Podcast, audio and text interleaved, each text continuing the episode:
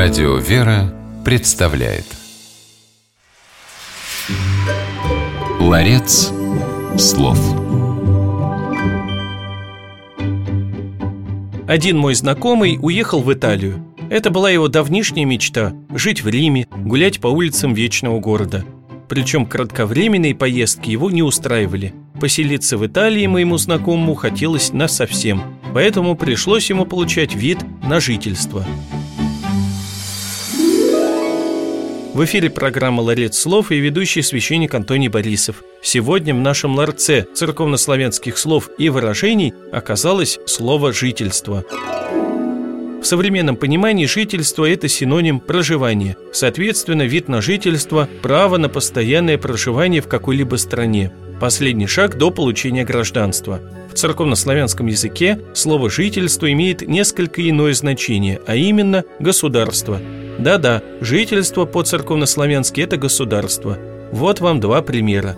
На праздник воздвижения креста Господня в храме поется «И твое сохраняй крестом твоим жительство», и твоим крестом, Христос, храня град твой или государство твое. Имеется в виду Царство Небесное.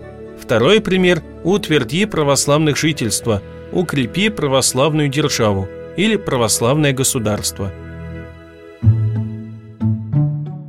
По логике наших предков, человеческая жизнь не рассматривалась как что-то отдельное. Люди жили все вместе, в составе одного государства. У слова «жительство» есть однокоренной глагол «жительствуйте». Его перевод иметь постоянное место проживания. Зная это, иначе воспринимаешь слова Иоанна Златоуста, которые звучат на Пасху в каждом храме. «Воскресе Христос, и жизнь жительствует».